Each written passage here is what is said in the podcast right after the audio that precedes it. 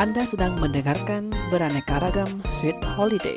你现在收听的是白白总 Sweet Holiday。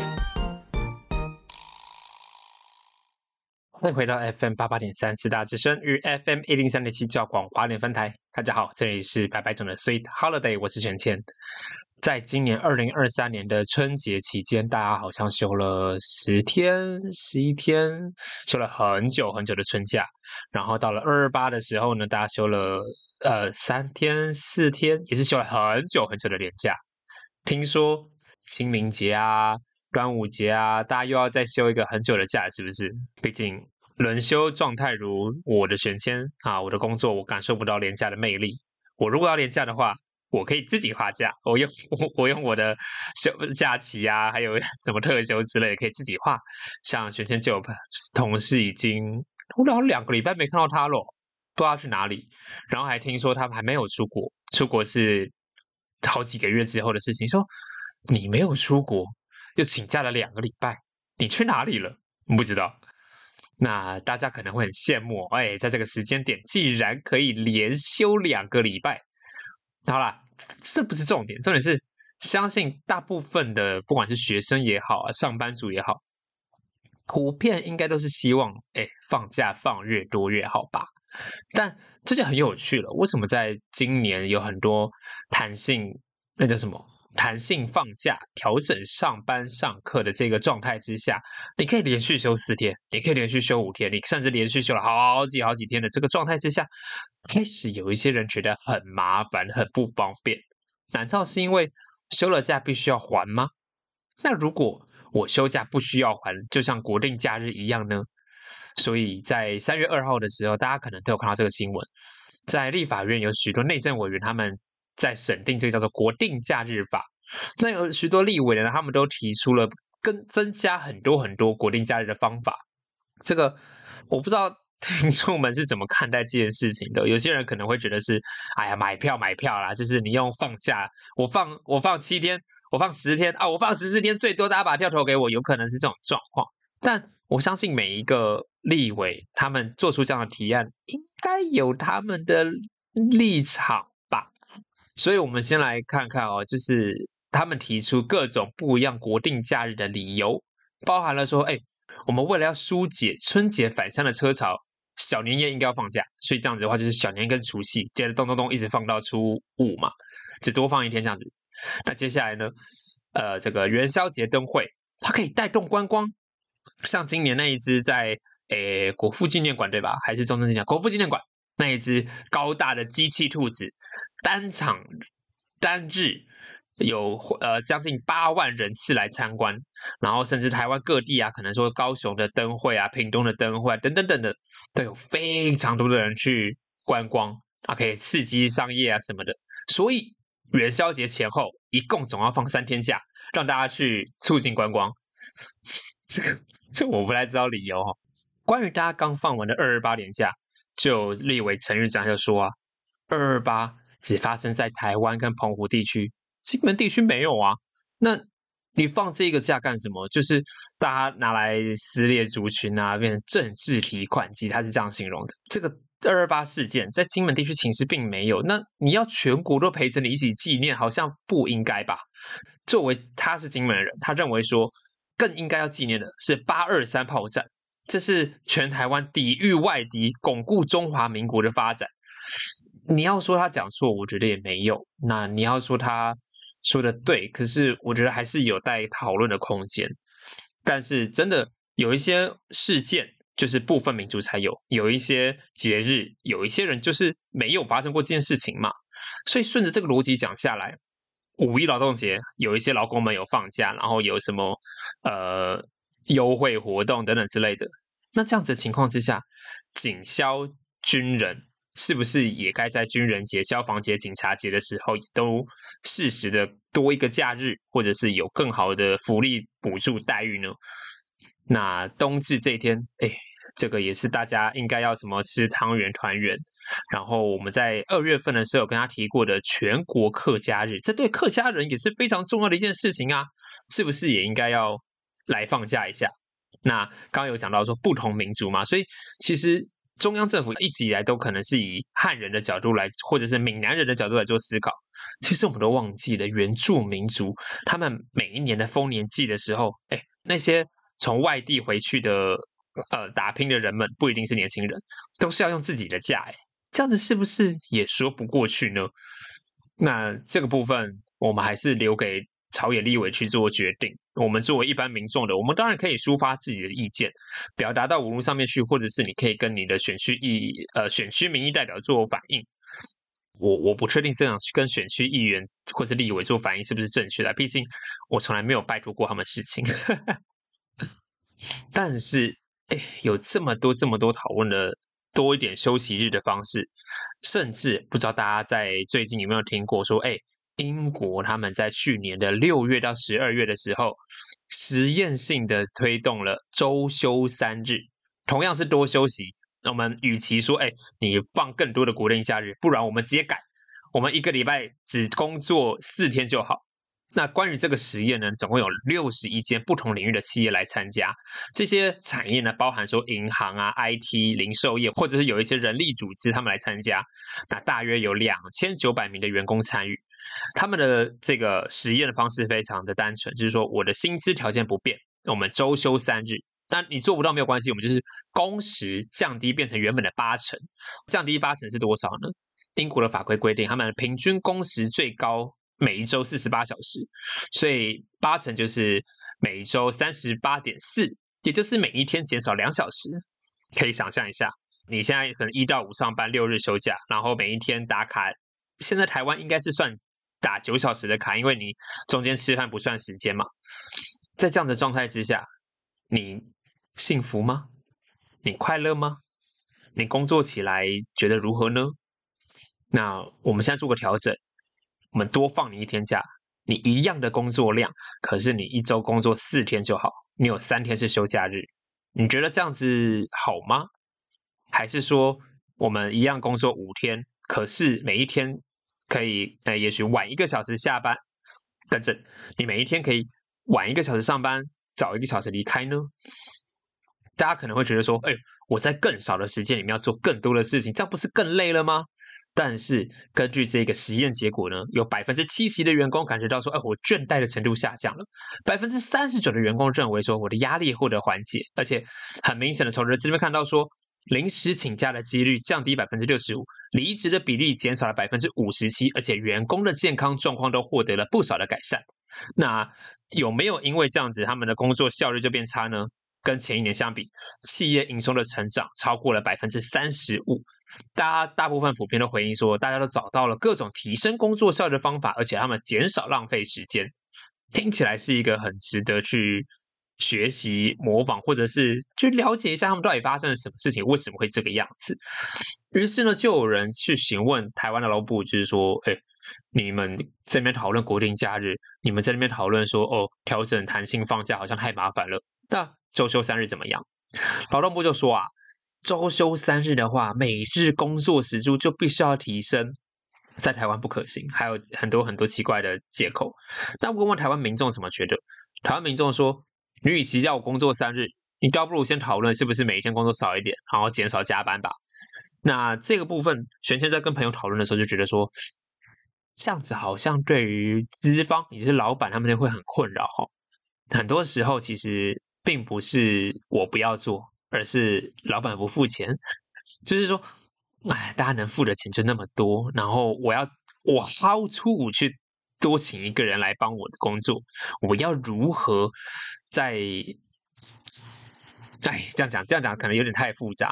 但在这样子各种放假的情况之下，不知道大家觉得怎么样的方案比较好？你会觉得说我多放一些假好呢，还是其实大家觉得说继续维持着现行的这种弹性放假？那但是礼拜六来补班，你喜欢这样子吗？还是说你觉得哎，不然我们台湾也来试试看周休三日？不知道大家喜欢哪一种的放假模式，可以留言告诉我们哦。那在这边先跟大家分享第一首歌，这个是温妮跟吕思萱的《免税店》。欢迎回到白白总的 Sweet Holiday。大家一定觉得好奇，说：“哎，为什么我们刚刚前面讲了这么多关于放假、放假、放假，或者是休息、休息、休息的事情？因为这个礼拜在春分前的第一个星期五，我们要跟大家介绍的是世界睡眠日，也就是要大家好好的休息、好好的睡觉啦。那这个定定这个日子的单位叫做世界睡世界睡啊，世界睡眠学会。那他们都会去观察人们的睡觉品质，然后会给出一些 tips，就是说你要怎么样可以睡得更好。在去年的时候，世界睡眠学会他们就提出了十招可以帮助大家拥有好的睡眠品质。在这边也可以全先介绍给大家哦。其实这一集原本是希望说有没有找一个睡眠品质不那么好的朋友来跟玄谦一起对谈，因为毕竟玄谦是那种劈掉插头的那模样，就是躺到床上这就是睡着了的那一种。然后光线啊或声音，其实对玄谦来讲都没有到太大的影响。然后一睡就睡到早晨。有人说这样子是很好的，但也有人说这样子代表说你真的太累，累到一个极致了。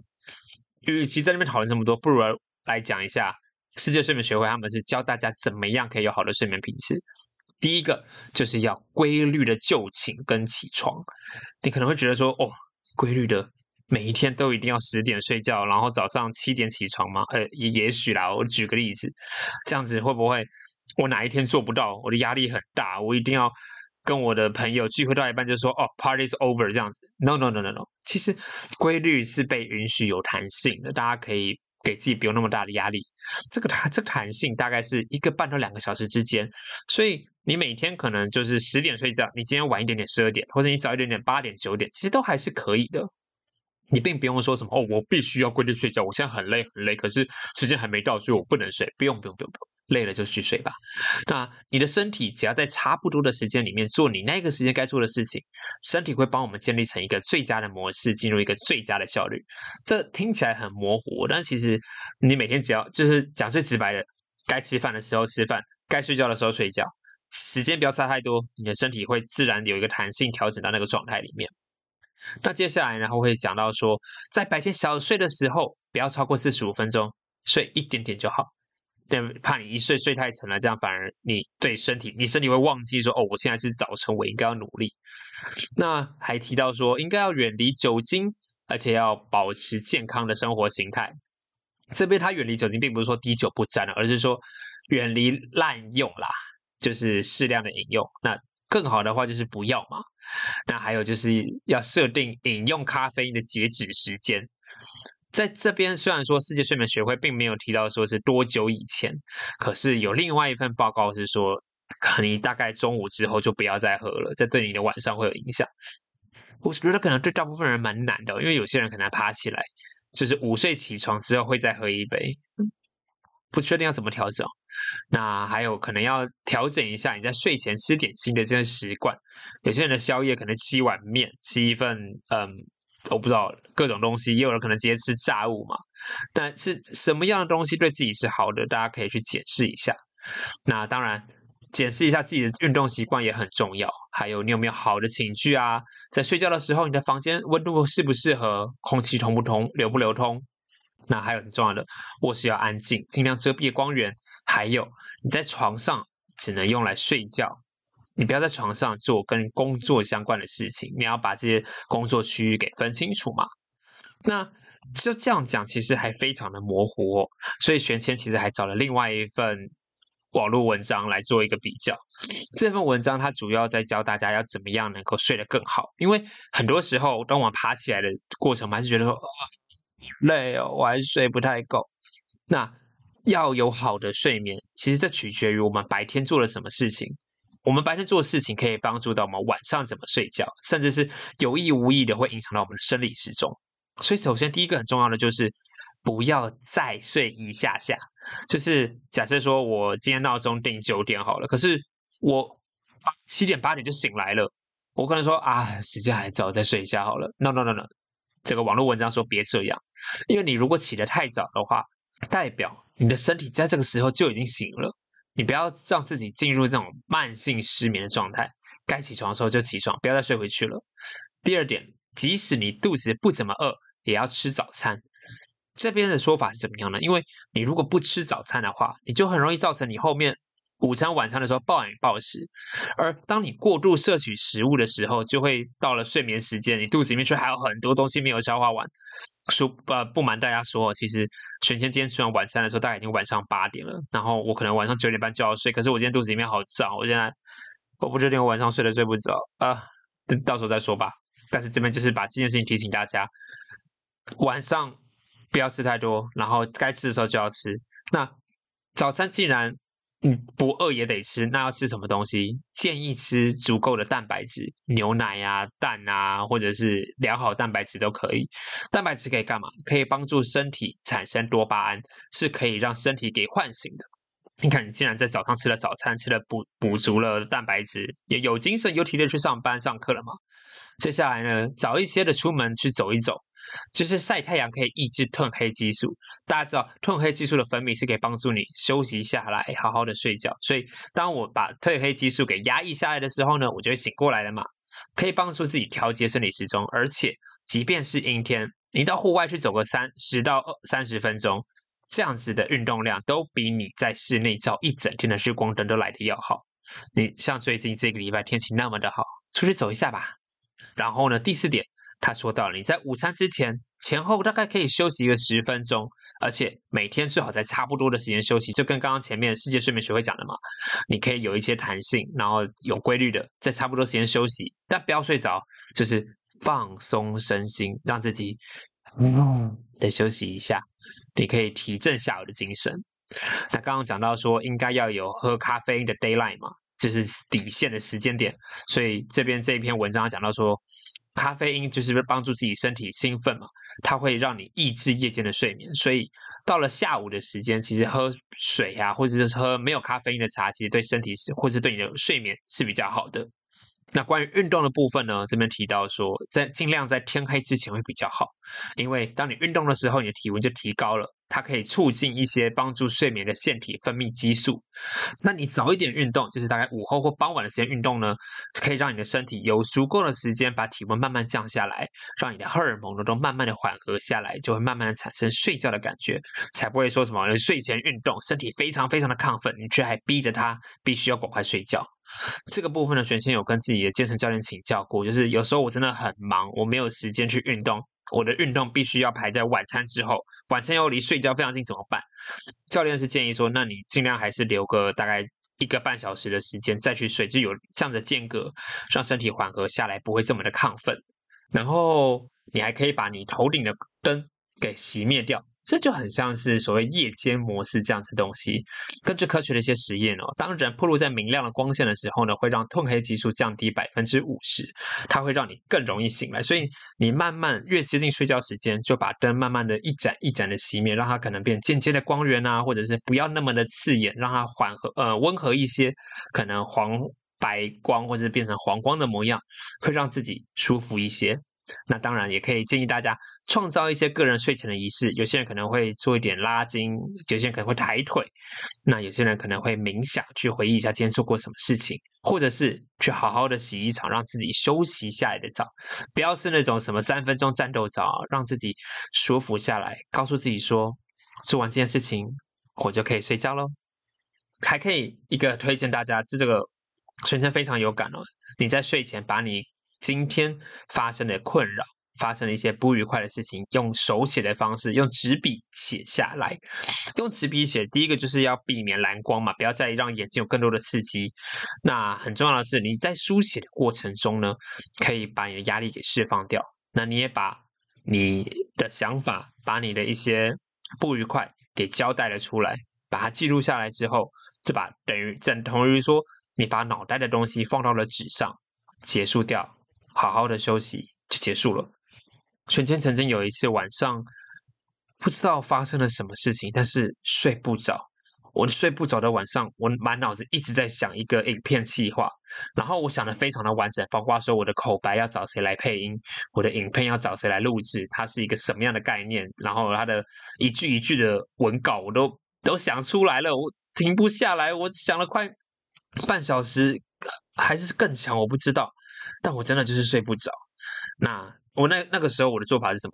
我马上起来把东西全部都记录下来，我怕我忘掉。一一来我怕我自己忘掉，我觉得那计划太棒了；二来我知道，我当我躺在床上的时候，我已经告诉我自己很多遍，停了，明天早上再继续，现在不要再想了。可是我停不下来，所以写下来，记录下来，把这一切的事情停住，我就睡着了。这是真的。那刚刚在讲到说，哎，可以好好的选择一些睡前该吃的东西嘛。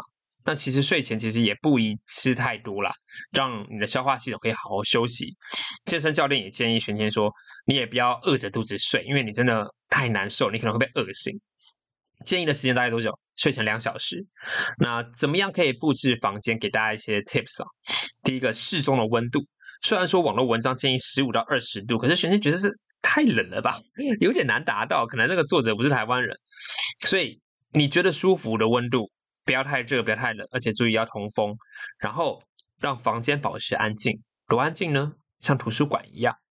然后，呃，要让房间保持暗暗的状况。多暗？伸手不见五指是最好的。那当然，有人说：“哎呦，你说安静的跟图书馆一样，可是图书馆里面还是会有一些设备或什么的，所以你不要听到你秒钟的滴答声是最好的，因为这种很规律的哒哒。”其实是让会让人家很焦躁的，让你静下来是最好的。那最很重要的一点，适合的情绪才能让自己睡得更好。